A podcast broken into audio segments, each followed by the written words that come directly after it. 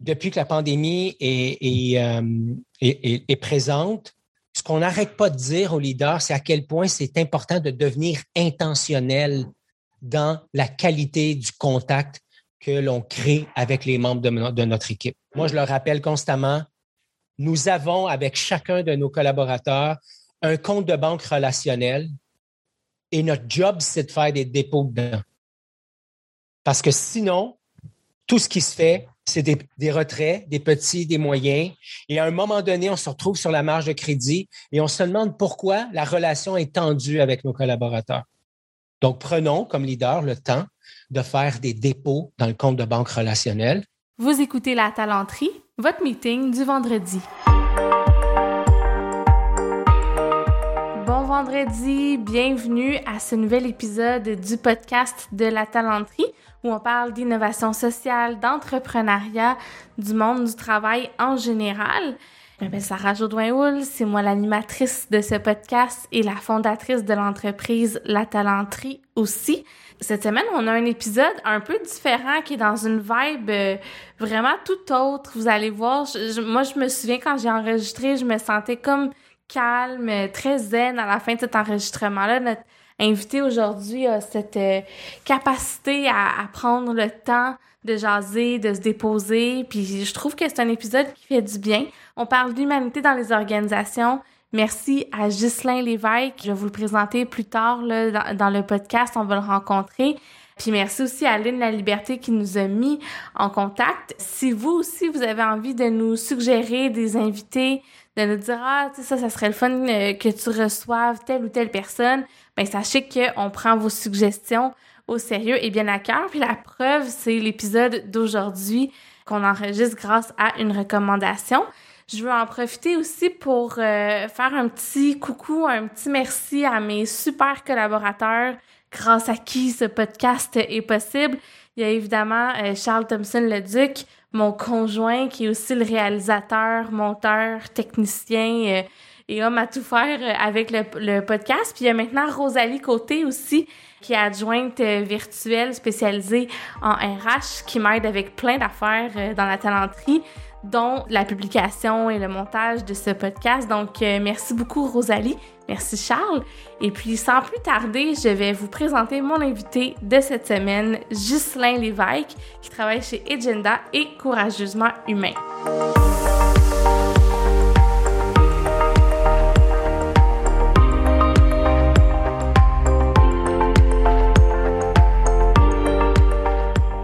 Allô, Ghislain?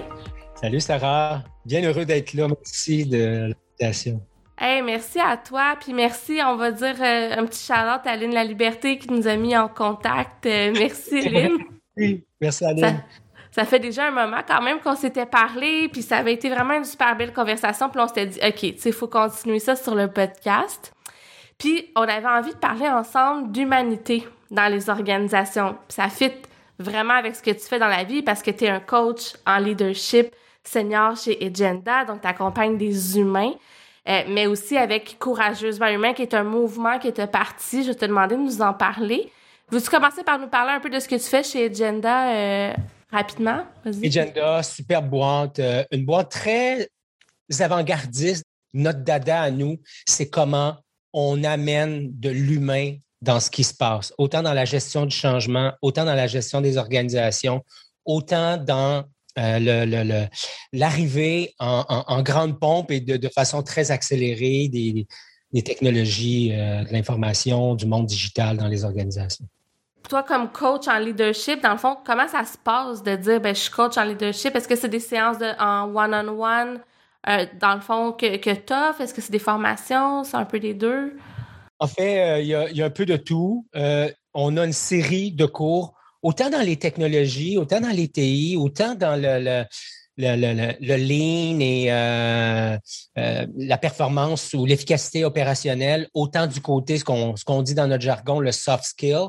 Donc, tout ce qui touche la communication, la gestion des équipes, vente, service à clientèle, développement de compétences X. Moi, mon rôle, euh, plus précisément, dans l'équipe euh, culture et leadership, c'est un rôle où euh, on va faire l'analyse des besoins de transformation de l'organisation dans le but euh, soit d'offrir des cours qu'on a déjà à la carte, ou soit d'offrir une version adaptée euh, de nos différentes formations. Super. Puis là, tu fais tout ça en même temps que tu supportes euh, à bout de bras euh, le mouvement courageusement humain parce que ça implique quand même beaucoup de temps. C'est un podcast, mais ce n'est pas qu'un podcast. Je vais te laisser en parler parce que tu as une gang aussi avec toi. Donc, premièrement, c'est quoi ce, ce mouvement-là? Écoute, ce mouvement-là, il ne peut pas exister sans la gang de Courageusement Humain. Courageusement Humain, Ghislain Lévesque, c'est l'initiateur. Euh, puis je ne veux pas être un faux humble, mais Courageusement Humain ne peut pas rouler sans la part euh, non seulement de Robert, de, José, d'Annie, mais aussi de tous nos ambassadeurs. Je pense à Lynn, par exemple, mais il y en a plusieurs autres qui sont là, qui, euh, supportent euh, les, différentes activités. Courageusement humain, c'est quoi? C'est euh, ben, c'est l'art d'apprendre à danser avec la vie dans un premier temps. Et dans un deuxième temps, c'est oser être soi-même, même quand l'autre regarde. Courageusement humain, c'est ça. Et en ce sens-là, le travail que je fais chez Agenda, le travail que je fais chez Courageusement Humain, qui est plus de soirée, week-end, euh, c'est l'occasion pour moi justement de, de rester collé à ces valeurs humaines qui m'habitent.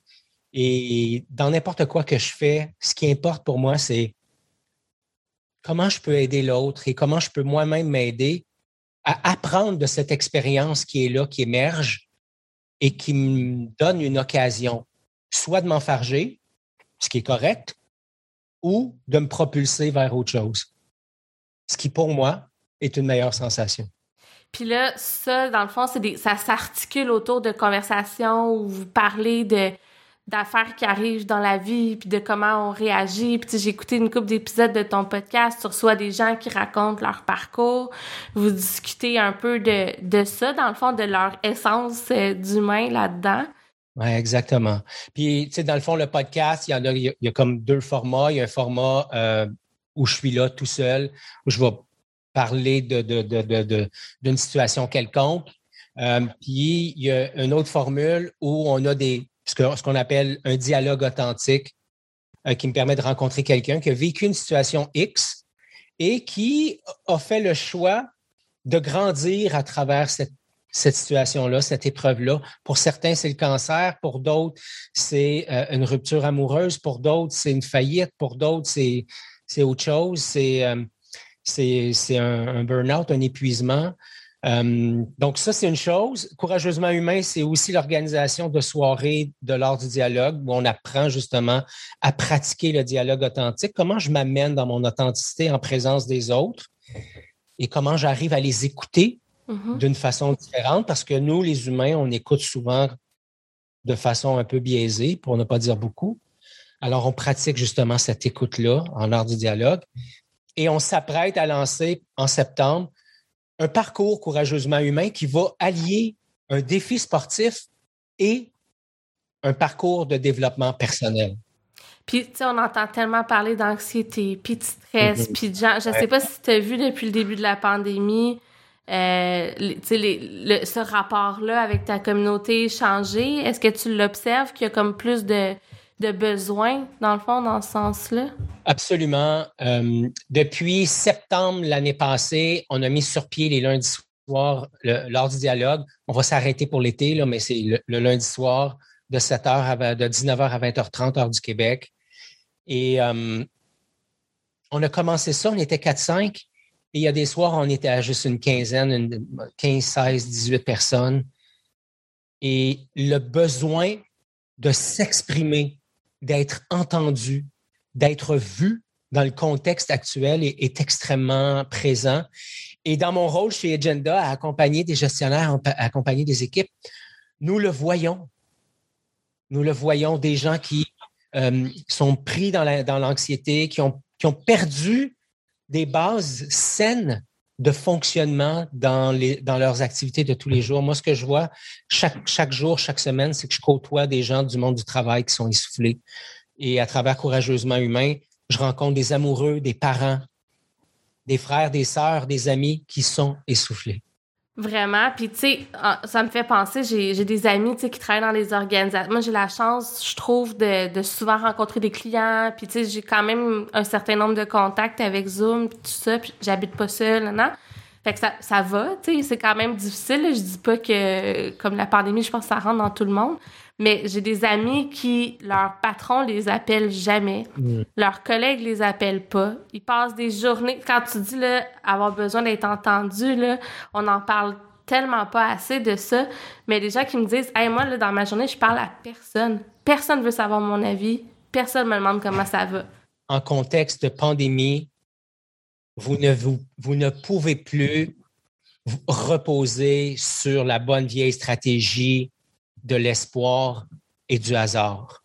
Avant, je rencontrais Sarah par hasard dans le stationnement ou dans la cafétéria ou en sortant de la salle de bain ou dans le corridor ou dans un cadre de porte quelque part et j'en profitais pour faire par hasard mon social puis mon contact avec mon équipe. Depuis que la pandémie est, euh, est présente, ce qu'on n'arrête pas de dire aux leaders, c'est à quel point c'est important de devenir intentionnel dans la qualité du contact que l'on crée avec les membres de, notre équipe. Moi, je le rappelle constamment, nous avons avec chacun de nos collaborateurs un compte de banque relationnel et notre job, c'est de faire des dépôts dedans. Hmm. Parce que sinon, tout ce qui se fait, c'est des, retraits, des petits, des moyens. Et à un moment donné, on se retrouve sur la marge de crédit et on se demande pourquoi la relation est tendue avec nos collaborateurs. Donc, prenons comme leader le temps de faire des dépôts dans le compte de banque relationnel et responsabilisons aussi nos équipiers, nos collaborateurs, parce que ce n'est pas juste mon travail à moi comme leader de mettre de l'argent dans notre compte de banque à nous deux, Sarah. C'est aussi ta responsabilité. C'est important que je le fasse, que je monte le chemin, que je sois un modèle dans ce sens-là. Donc oui, anxiété, euh, perte de repères, perte de clarté. Hum, vraiment. Puis quand tu parles de dépôt, parce que ça, je veux juste être sûr que je te comprends bien, parce que je, trouve ça vraiment euh, intéressant comme euh, image, tu sais.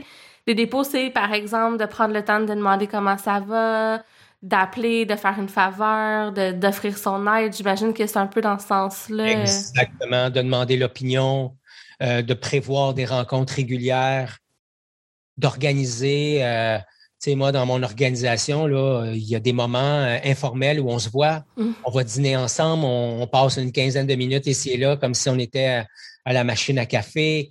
Euh, il y a des événements, même, en, même, même en virtuel, qui sont organisés. On a un encan qui s'en vient bientôt à l'interne. On va lever des fonds pour remettre à des organismes qu'on a choisi de supporter. Donc, déposer de l'argent dans le compte de banque, c'est aller vers mes collaborateurs, aller vers mes collègues, c'est leur demander comment ils vont, c'est leur demander comment ils vont, puis écouter vraiment. C'est pas aller vers eux parce que j'ai quelque chose à leur demander, c'est aller vers eux parce que le lien est important pour moi. Et ça, c'est la métaphore qui consiste à déposer de l'argent dans le compte de banque. Puis ça semble euh, naturel, logique mais dans la réalité, je le vois moi aussi, tu sais, j'ai pas le même métier que toi, mais quand même, j'accompagne des, des, dirigeants avec euh, leurs besoins, puis tout ça, puis je le vois, là, souvent les équipes me disent « Ah, ben, tu sais, euh, on nous demande plus tellement comment ça va, je me sens isolée, euh, puis souvent, on n'a pas ce regard-là parce qu'on est dans l'urgence, puis dans le quotidien, puis devant l'écran, que, ouais, faut se le Absolument. En fait, les d'abord, les leaders les gestionnaires des organisations, ce sont des humains. Et nous, comme humains, un des réflexes très faciles à avoir, c'est tomber dans le mode passif, c'est tomber dans le mode victime, c'est tomber dans le mode, ben, mon état, c'est pas, pas un état que j'ai choisi, c'est à cause de quelque chose. Et comme leader, on dit souvent, dans les parcours de leader, ce qu'on veut, c'est d'abord que le leader développe une conscience de soi, qu'il soit capable de voir à quel moment il va tomber justement en mode passif, en mode victime, et que là, il va commencer à se plaindre ou à pointer du doigt. Parce qu'il y a un principe très simple en leadership, c'est que je ne peux influencer quelque chose sur lequel je suis en train de porter un jugement. Hmm. Alors, si je pense que les membres de mon équipe sont inadéquats, sont pas réveillés, sont pas allumés, sont pas assez ci puis ça, faut pas que je me demande pourquoi je n'ai pas d'influence sur eux autres. Parce que même si je ne leur dis pas, ça se sent. Alors, le premier niveau, c'est la conscience de soi. Le deuxième niveau qu'on va tenter de leur développer, c'est Hey, peux-tu être leader de toi-même? Hmm. Peux-tu te motiver toi-même? Peux-tu, dans tes moments où tu tombes dans la victimite, peux-tu décider, comme ça, de changer d'attitude? Peux-tu choisir de regarder les choses autrement? Peux-tu, quand une situation problématique arrive, prendre du recul pour faire baisser la pression intérieure prendre de la hauteur pour te donner de la perspective, peux-tu faire ça pour être capable d'avoir une influence sur la situation, sur le contexte et sur l'équipe en même temps? Et finalement, peux-tu être leader des autres? Donc, ça commence par conscience de soi, leader de soi, avant d'espérer être leader des autres. Beaucoup de leaders qu'on accompagne sont en toute franchise pas rendus très loin dans conscience de soi et leader de soi. Alors, et je ne veux pas les pointer du doigt parce que comme leader, ça m'est arrivé de, me retrouver coincé dans une posture où j'étais devenu une victime du contexte. Hum. Ça va trop vite, j'ai pas le temps de prendre du recul. Fait que là, tout ce que je fais, c'est que je baisse la tête, puis je passe la gratte, puis j'espère de, de, rester, de sortir au bout vivant encore. Hum. Alors, le défi, c'est ça, c'est de s'arrêter et de devenir intentionnel dans les différentes actions que je fais. Et ça, ça se voit. Je dis souvent aux leaders, montre-moi ton agenda. Je vais te parler de tes priorités. Ben, ouais. Et s'il n'y a pas de moment avec les employés, s'il n'y a pas de touch point, comme on dit en mauvais québécois, s'il n'y a, pas de rencontre, s'il n'y a pas de moment où je fais juste prendre le temps de connecter avec l'autre et de savoir comment ça va. Moi, avec ma gestionnaire cette semaine, j'ai eu une rencontre et le but de la rencontre, c'est Hey Jis, comment tu vas? Puis quand elle a vu que j'avais la face pleine de dents, que tu es heureux, ben, all right. Y a-tu d'autres choses? Peux-tu faire quelque chose pour toi? Elle n'avait aucune autre intention que de savoir comment j'allais. Et ça, dans une organisation, c'est riche. Je n'ai pas senti qu'elle se servait de ça pour me demander autre chose. J'ai senti que pendant ce 20 minutes-là, 30 minutes-là, elle était 100% là, à l'écoute de ma réalité. C'est vraiment, ça me fait penser, j'ai écouté récemment une conférence, puis le nom de la chercheuse ne me revient pas, je mettrai les, les détails dans les notes de l'épisode, mais qui disait qu'il y avait un gestionnaire qui avait pas d'influence, pas d'impact sur son équipe. C'était pas quelqu'un qui avait ça facile, le contact humain, c'était un analytique euh, vraiment euh, plus introverti. Puis à un moment donné, elle, elle lui a dit, ben, peux-tu essayer de juste dire aux gens bonne fin de semaine le vendredi? Puis il trouvait ça bizarre, il était comme je les appelle, puis je leur disais je veux juste te souhaiter bonne fin de semaine. Elle a dit oui. Puis là, euh, finalement, il a fait ça, puis ça, ça a commencé à complètement changer la dynamique avec son équipe. Chaque vendredi, je choisissais une personne. Je t'appelle juste pour te souhaiter bonne fin de semaine. Puis les gens, OK, euh, qu'est-ce que tu me veux? sais Puis là, finalement, il s'est rendu compte au fil du temps que les gens passaient par son bureau pour lui souhaiter bonne, bonne fin de semaine. Puis soon enough, ben, il a fallu qu'il libère ses, journées du vendredi parce qu'il savait qu'il allait avoir des gens. Puis là, ah, les problèmes arrivaient ou les soucis ou les choses que les gens disaient pas avant, puis qui font partie de son rôle de gestionnaire, de savoir de quoi tes employés ont besoin, sur quoi sont bloqués. Ben là, ça se passait tout dans l'informel. Puis ça l'a changé au point où les employés l'ont invité à un moment donné à un événement en dehors du travail, puis s'est rapproché d'eux. Puis tout ça est parti de juste ce que tu dis, de, de juste s'arrêter pour faire un, un, dépôt dans leur compte de banque, pour apprendre ton expression. Tout à fait. C'est vraiment fort. En tout cas, mais puis là, toi, dans le fond, euh, tu parlais aussi que dans l'écoute, souvent, on a des biais. Puis ça, ça m'interpelle. J'aimerais ça qu'on creuse un petit peu. Tu sais, on, on, porte des jugements un peu, dans le fond, euh, sur comme les filtres qu'on applique quand on écoute? Oui. En fait, ce qu'on observe dans l'accompagnement qu'on fait, et pas seulement des leaders, mais aussi des membres des différentes équipes, et je le vois aussi dans Courageusement Humain, c'est une des choses qu'on que qu'on pratique dans le dialogue authentique, c'est l'art d'écouter sans préparer une réplique. une des choses qu'on fait, nous, comme humains, c'est d'écouter dans le but de reprendre la parole. Alors, ça amène quoi comme, comme, comme perversion, si je peux me permettre? ben, je vais écouter ce qui m'intéresse chez l'autre. Je vais aller chercher juste les points qui font mon affaire. On le voit actuellement avec la pandémie. Les pro-vaccins mm. euh, choisissent de lire ce qu'ils veulent. Les anti-vaccins choisissent de, de lire ce qu'ils veulent, de retenir ce qu'ils veulent dans les messages, etc. On parle de la pandémie, mais c'est comme ça dans la réalité de tous les jours. Moi, je suis en faveur d'une idée Bien, si tu parles en faveur de cette idée-là, j'ai plus de chances de, de t'écouter que si tu n'es pas en faveur de cette idée-là et tu as envie de proposer autre chose, ça se pourrait que je t'écoute de façon biaisée. Au lieu d'écouter ton argumentation avec l'esprit ouvert, ça se peut que je t'écoute juste assez pour être capable de contre-attaquer. Pour être capable de faire fondre ton argumentaire, pour ne pas dire pour détruire ton argumentaire. Donc, écouter, pour nous, en dialogue authentique, ça veut dire je me tais et j'écoute seulement. Je n'ai pas l'intention de répliquer.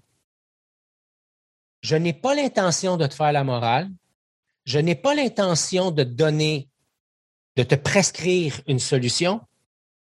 Si je prends la parole basée sur ce que tu viens de dire, c'est pour soit poser des questions pour mieux comprendre ce que tu viens d'élaborer, ou c'est pour partir de ce que tu as déposé sur la table, pour partir de là et parler de ce que ça a fait émerger chez moi. Et là, on tombe dans un discours qui est plus ouvert, qui est plus créatif, euh, qui est plus inclusif et qui permet euh, autre chose. Donc, écouter, juste dans ma façon d'écouter, ça me permet de lancer à mes collaborateurs, à mes collègues, à mes clients, à ma famille, le type de communicateur que je suis. Est-ce que je suis capable d'écouter jusqu'au bout? Est-ce que j'ai l'habitude de poser des questions pour, chercher à comprendre comme tu viens de faire, autant avec le dépôt qu'avec les types d'écoute? Je me sens, Sarah, écouter pleinement. J'ai pas l'impression, puis, c'est peut-être le cas, là, mais j'ai pas l'impression que tu es en train de suivre euh, étape 1, je pose cette question-là. Étape 2, je pose cette question-là. Étape 3, j'ai l'impression que je suis dans une conversation avec toi. Je me sens accueilli, je me sens écouté, je me sens pas jugé. Et en même temps, je ne parle pas de la posture où j'ai raison. Voici ma façon de voir les choses. Et si tu as des arguments ou des éléments ajoutés, moi, je suis intéressé à les entendre. Alors, dans nos organisations, on n'a pas assez de ce genre d'échange-là quand je m'assois avec les équipes, parce que les leaders nous demandent d'amener plus de collaboration, plus de motivation, plus de mobilisation, première chose qui me vient à l'esprit, c'est montre-moi une équipe dysfonctionnelle et je te montrerai un gestionnaire qui en est la cause. C'est beaucoup de pression sur les gestionnaires, mais c'est vrai que ce rôle-là est vraiment clé, puis les gens ont besoin. Tu sais, si t'es pour avoir une posture de leader, euh, ça va avoir un impact, donc euh, tu as, raison de le dire. Oui, et j'ai été ce leader qui était démobilisateur. J'ai eu des expériences comme ça, et Dieu merci, il y a eu des gens autour de moi pour me dire Hey, Jis,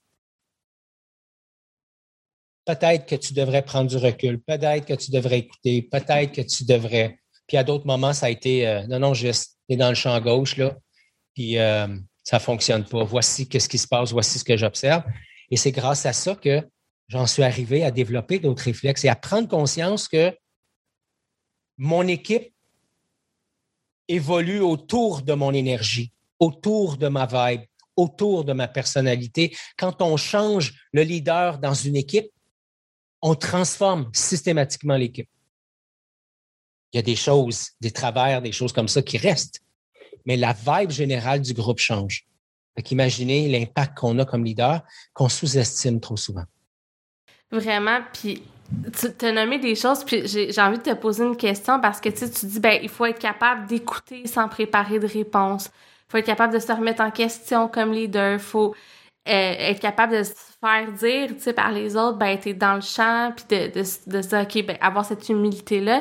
J'ai l'impression que tout ça, ça demande une grande confiance en soi.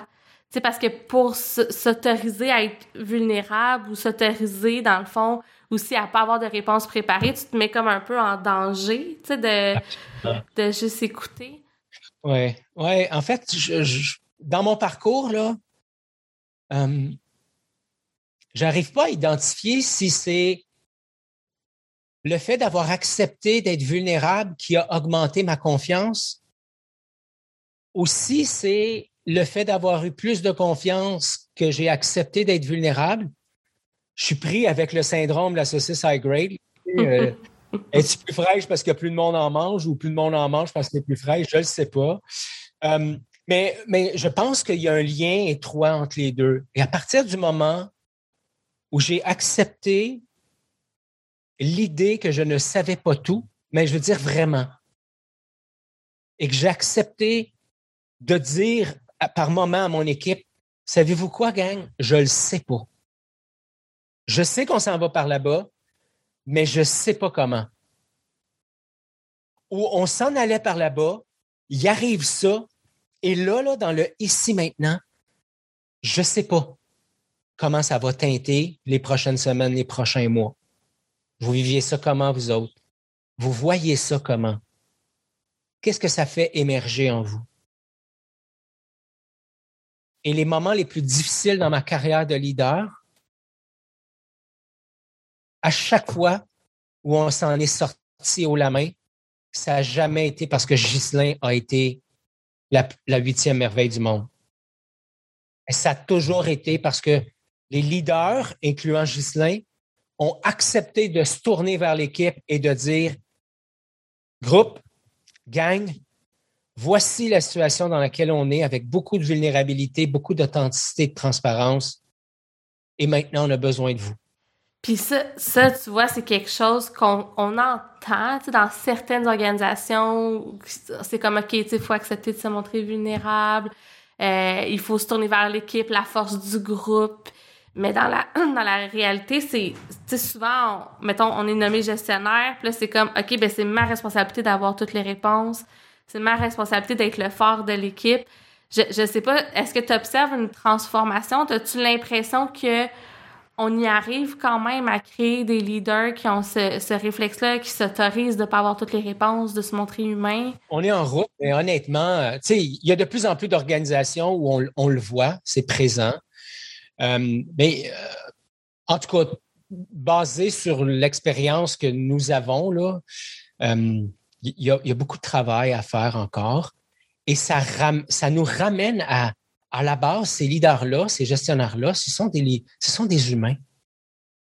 Et l'un des réflexes que nous avons, quand on a l'impression de perdre le contrôle sur quelque chose, c'est de serrer ce quelque chose-là encore plus fort pour être sûr qu'on ne l'échappe pas. Exemple, le contrôle. Oui, alors on va utiliser le contrôle. Euh, certains leaders vont le faire de façon inconsciente. Euh, certains leaders le font euh, encore la semaine passée, j'avais, j'avais euh, un, win leader. Ce n'est pas important le, sexe en question, mais parce que je le vois autant chez les hommes que chez les femmes, il y avait euh, un win leader qui disait Ben, tu sais, moi, le contrôle, ça fait partie de ma, ma personnalité. Je fais de même. Fait que c'est comme ça. Mais s'ils ne sont pas contents ou ils ne sont pas contents, ben, écoute, c'est leur affaire. Ouch. Ouch.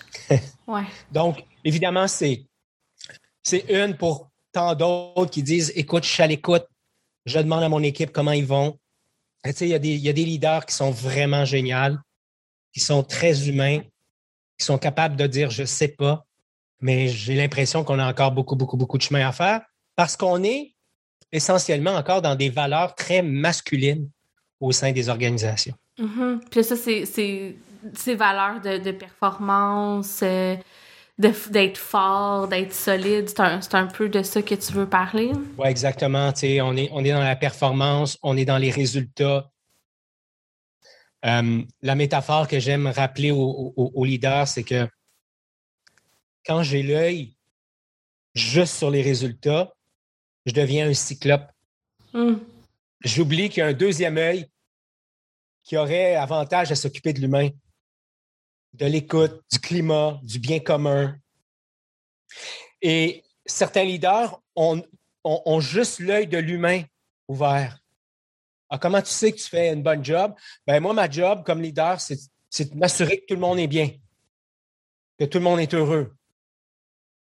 OK, mais ça tout seul, ça se peut que ça crée des résultats, mais ce n'est pas euh, euh, euh, obligatoirement lié aux résultats que d'avoir des gens qui sont bien. Et ceux qui sont uniquement attachés aux résultats, à la performance, etc., ça ne veut pas dire que les équipes sont bien. Alors, c'est important comme leader d'ouvrir les deux yeux et de bien équilibrer, de bien balancer. Et l'équilibre, par moment, ça peut être davantage mon œil résultat qui est ouvert, étant donné le contexte, et à d'autres moments, ça sera davantage euh, l'œil de l'humain qui sera ouvert. Parce que l'équilibre, ce n'est pas 50-50. En tout cas, pas dans mon expérience. Mm. Dans mon expérience, c'est qu'il y a des moments où ce qui est adéquat de faire, c'est d'être dans la performance, et à d'autres moments, c'est d'être dans l'introspection, le recul, le repos. Et c'est correct. Tantôt, tu me parlais aussi de KPI humain. Avant qu'on enregistre, puis je m'étais noté ça, puis là, je t'écoute parler, puis j'ai l'impression que c'est un peu ça que tu dis, c'est de dire, oui, on veut des KPI, on veut suivre les résultats, mais il faut s'assurer qu'ils tiennent compte de, de l'humain puis du bien-être des gens dans l'organisation. As-tu des exemples de, de, de façons qu'on pourrait transformer nos KPI? Parce que, tu sais, quand on arrive à table avec la direction, c'est sûr que la conversation tourne autour de ça. Comment on pourrait rendre les KPI plus humains, mettons? Bien, en fait, je pense que augmenter les ventes, augmenter les profits, euh, la rentabilité, la performance, tout ça, je pense que c'est adéquat. Euh, ce que moi, j'aime amener au niveau des équipes, c'est regarder aussi, c'est quoi notre taux de roulement? C'est quoi, euh, combien de personnes sont promues de l'interne versus l'externe? Est-ce qu'on fait un bon travail de développement de notre relève? Est-ce qu'on a demandé à nos employés leur degré de satisfaction par rapport à la vie dans l'organisation? Euh, c'est quoi mon pourcentage de promoteurs versus mon pourcentage de détracteurs à la question recommanderiez-vous votre employeur à un membre de votre famille ou à votre ami? On a ce genre de questions-là pour nos clients. J'ai appris une chose en, passant un peu plus de deux ans chez Apple, c'est que mes clients internes, c'est ceux qui m'offrent le plus de chances de prendre soin de mes clients externes. C'est bien dit. Alors, pour nous, chez Apple, tout était question d'écosystème. Et j'ai une profonde gratitude d'être passé euh, dans cette organisation-là parce que ça m'a permis de comprendre à un autre degré comment on pouvait allier la performance et l'humain. Comment en prenant soin de l'humain, comment en s'assurant que les gens étaient bien, comment en s'assurant que les gens répondraient oui à la question est-ce que je recommanderais cette organisation-là à, un membre de ma famille, un membre de ou à un de mes amis? Ça, ça ne veut pas dire tout leur donner, tout cuit dans le bec. Ça ne veut pas dire les dorloter, puis lui faire des massages de pieds, puis euh, le, faire venir une masso, puis avoir une table de Bigfoot. C'est pas ça que ça veut dire. En même temps, ça ne veut pas dire que ça ne veut pas dire ça. Ça veut juste dire que c'est tellement important d'être intentionnel dans les actions que je fais avec mes collaborateurs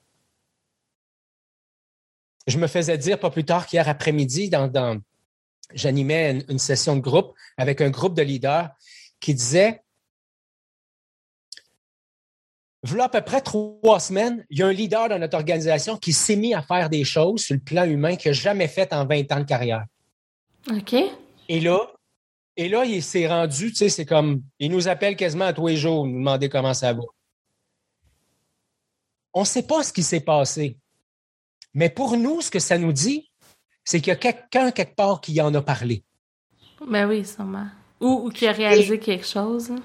C'est possible. Je leur disais, OK, qu'est-ce que vous avez? J'ai l'impression que vous, vous voulez décrier quelque chose. Ou... Puis, il y, a, un des participants qui me disait, ben en fait, je trouve ça super qu'il fasse. C'est juste que dans l'énergie qu'il porte, je suis pas certain qu'il n'est pas juste en train de cocher quelque chose sur sa liste de pubs. Hmm. Que son intention, c'est vraiment de connecter avec moi. Ça, je le sens pas. Je le sens plus qu'il est dans la mécanique de faire quelque chose. Alors, comment je peux amener de l'humain dans tout? Ben, c'est ça. On parle beaucoup de diversité actuellement. Diversité et inclusion, Sarah. J'ai jamais autant entendu parler de diversité et d'inclusion. C'est important d'avoir des blancs, des jaunes, des noirs, des frisés, des cheveux longs, des tatoués, des des, des, trans, des gays, des lesbiennes, des bi, des. Mais c'est pas juste ça, à mon avis, la diversité. La diversité, c'est aussi la diversité d'opinion, l'inclusion d'opinion. Puis ça, en ce moment, dans la société, on n'est pas là, là. On ça s'en va pas sur le bon sens, disons, là dans nos organisations non plus. Tu sais.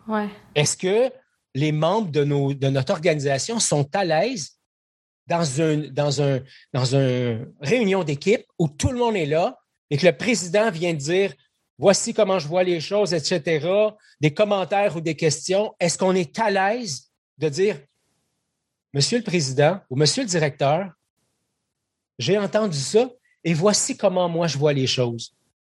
Est-ce qu'on est à l'aise d'aller là? Si on n'est pas à l'aise d'aller là, je ne pense pas qu'on est dans une culture de diversité et d'inclusion. Ben même avant d'avoir le, courage de challenger le patron ou le, le, CEO, avant d'être là, il y a d'autres étapes de juste se sentir que tu peux avoir une opinion qui est contraire à ce qui est à la mode. Tu sais, c'est pas facile. Tu sais, mettons de, d'émettre une opinion qui, qui, qui va pas dans le sens de ce qui est comme un lieu commun entendu par tous. J'ai l'impression que de plus en plus, tu t'attires des foudres. Là. Fait que les gens vont pas le faire. Mhm. Puis souvent, ça va ressortir sur les réseaux sociaux, euh, tu sais, bon, de, de façon non filtrée, tout ça. Mais les, de le faire, euh, tu sais, avec authenticité, vraiment dans, en, en, présence de gens, en étant nous-mêmes, en se montrant, là, de dire non, je suis pas d'accord avec ça, on dirait qu'il y a moins de place pour ça, je sais pas. Euh, oui, et c'est pour ça Courageusement Humain appuie une grande partie de sa démarche sur le dialogue authentique, qui consiste à s'exprimer clairement en parlant au jeu, en mettant sur la table ce qui est là pour moi, en prêtant aucune intention aux autres, en assumant l'intention positive. Et pour celui qui écoute, il assume la même affaire, l'intention positive, si j'entends un reproche, j'irai valider. Mais on n'est pas en mode attaque contre attaque. On est en mode ouverture et on est vraiment dans un mode d'échange où chacun a le droit d'être ce qu'il est. À la fin, ce sera important qu'on se dirige dans une direction qui est commune.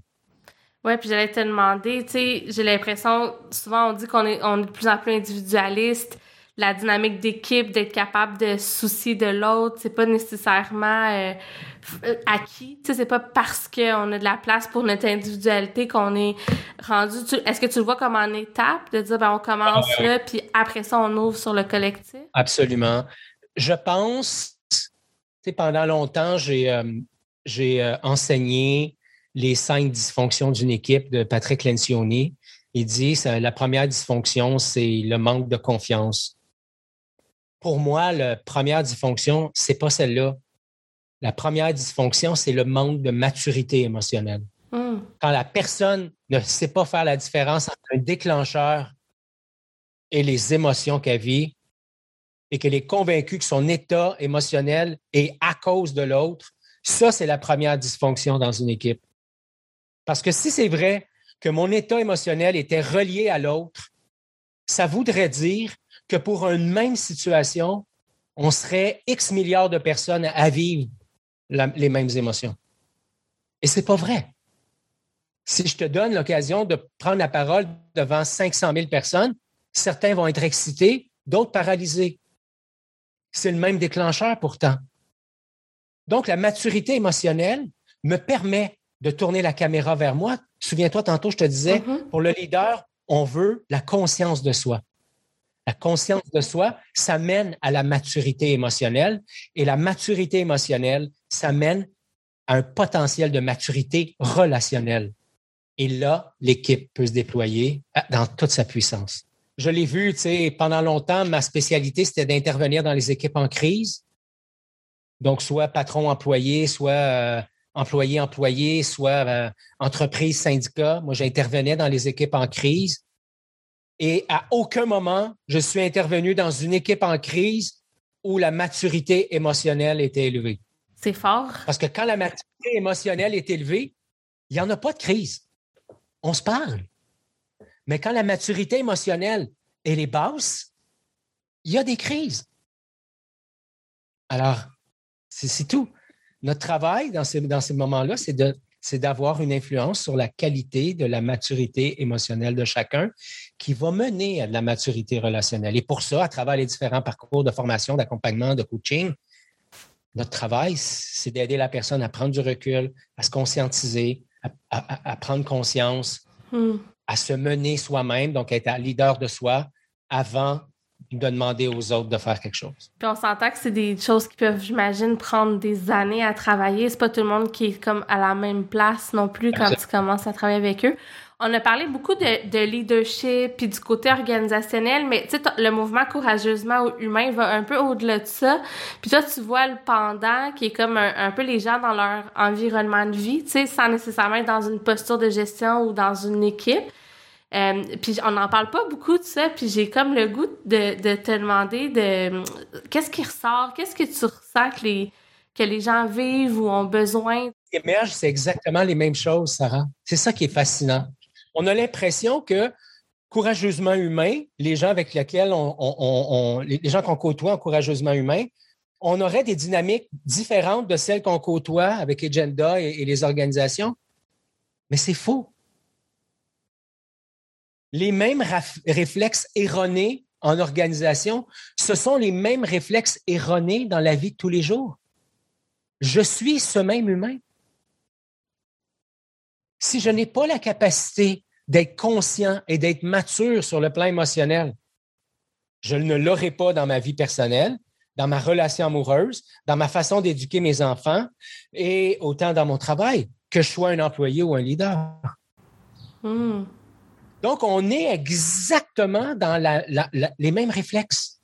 Et c'est pour ça que pour moi, côtoyer des gens de courageusement humain ou côtoyer des gens de agenda, à part le rôle dans la vie de tous les jours, ce sont les mêmes réflexes qui sont présents ou pas. Et c'est la même démarche à faire. Dans un, parcours de leader, évidemment, il y a une, il partie qui est plus euh, moi, comme leader, comment je vais déléguer, comment je vais gérer, comment je vais communiquer, le sens, la vision, etc. Mais si je suis un parent, mm-hmm. j'ai la même réalité. Comment je vais identifier les valeurs que je vais transmettre à mes enfants? Comment je vais véhiculer les messages? Comment je vais être capable de garder chez moi mon insécurité chronique et pas la déverser sur mon enfant? Comment je vais arrivé à lui dire autre chose que là, c'est le temps que tu ailles te coucher parce que je suis fatigué? Parce que ce, que les enfants entendent, c'est hein, la petite fille qui demande à sa mère Comment ça se fait, maman, que quand tu es fatigué, c'est moi qui dois aller me coucher? Oui, c'est ça. Pourquoi? Parce que comme adulte, c'est comme ça qu'on parle à nos enfants. Et, je ne veux pas critiquer les parents, j'ai été un parent, et totalement et parfaitement imparfait. Mais c'est quoi notre niveau de conscience dans notre façon d'éduquer? C'est quoi notre niveau de conscience dans la façon de laisser l'autre être libre de? Je veux juste qu'on se conscientise par rapport à l'impact. Ce que je suis, qu'est-ce que ça génère comme impact pour les autres? Et courageusement humain, comme le parcours de leadership ou n'importe quel autre parcours qu'on a chez Genda, a comme objectif justement de nous aider à tourner la caméra vers nous, comme on dit en communication non violente, et de dire, OK, qu'est-ce qui est vivant chez moi? Et comment je peux parler de ça avant de parler de, ce de l'autre? Comment je peux mettre des mots MOTS sur les mots MAUX. Hmm. C'est aussi ça qu'on fait à travers Courageusement Humain. En fait, c'est surtout ça qu'on fait à travers Courageusement Humain. De nommer ce qu'on vit, comment on, est, puis de partir de nous pour comme, comprendre les réactions des autres ou mieux amener à l'autre ce qu'on veut exprimer j'ai l'impression, je, t'entendais, tu, parlais, ben, la manière que je vais être comme parent ou ma maturité émotionnelle de parent, euh, c'est un peu la même dynamique que celle que je peux avoir en organisation ou, tu sais, dans mon couple. Je, je sais pas, je, m'avance, mais est-ce que tu aurais l'impression que c'est comme un peu un, effet domino ou un effet papillon de dire, ben, tu sais, à partir du moment où je travaille ma conscience de moi, mais ça a des, impacts, dans le fond, dans toutes les sphères de ma vie, ça a des impacts sur les autres qui peut-être eux aussi évoluent. Euh, à cause que moi, je montre un peu le chemin, entre guillemets. Là. Ouais, écoute, tu sais, pour moi, c'est exactement l'observation que je fais. Autant quand je coach des leaders que quand je coach des monsieur, madame, tout le monde de tous les jours, j'ai vu des couples se transformer parce que dans ma pratique, à un moment donné, j'ai fait une spécialisation dans les dynamiques relationnelles et il y avait les dynamiques relationnelles euh, pour avoir ma certification, il y avait les dynamiques relationnelles corporatives, mais il y avait les dynamiques relationnelles familiales. Et j'ai eu à faire du coaching et de famille et de couple. Et un des défis qu'on avait, c'était par moment de coacher le couple ou la famille.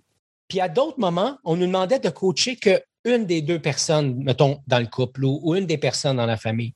Et l'intention cachée derrière ça, Sarah, c'était allez-vous réaliser que quand vous travaillez sur un des éléments de, l'écosystème, vous travaillez sur la totalité de l'écosystème? Parce que c'est une systémique, tout ça. Je trouve que ça donne beaucoup d'espoir parce que, tu sais, souvent, on a l'impression qu'il y a beaucoup de choses à travailler puis qu'on sait pas par où prendre les choses. Puis ce que tu dis, c'est finalement, ben, juste commence par quelque part puis ça va, ça va faire un, lien entre les choses.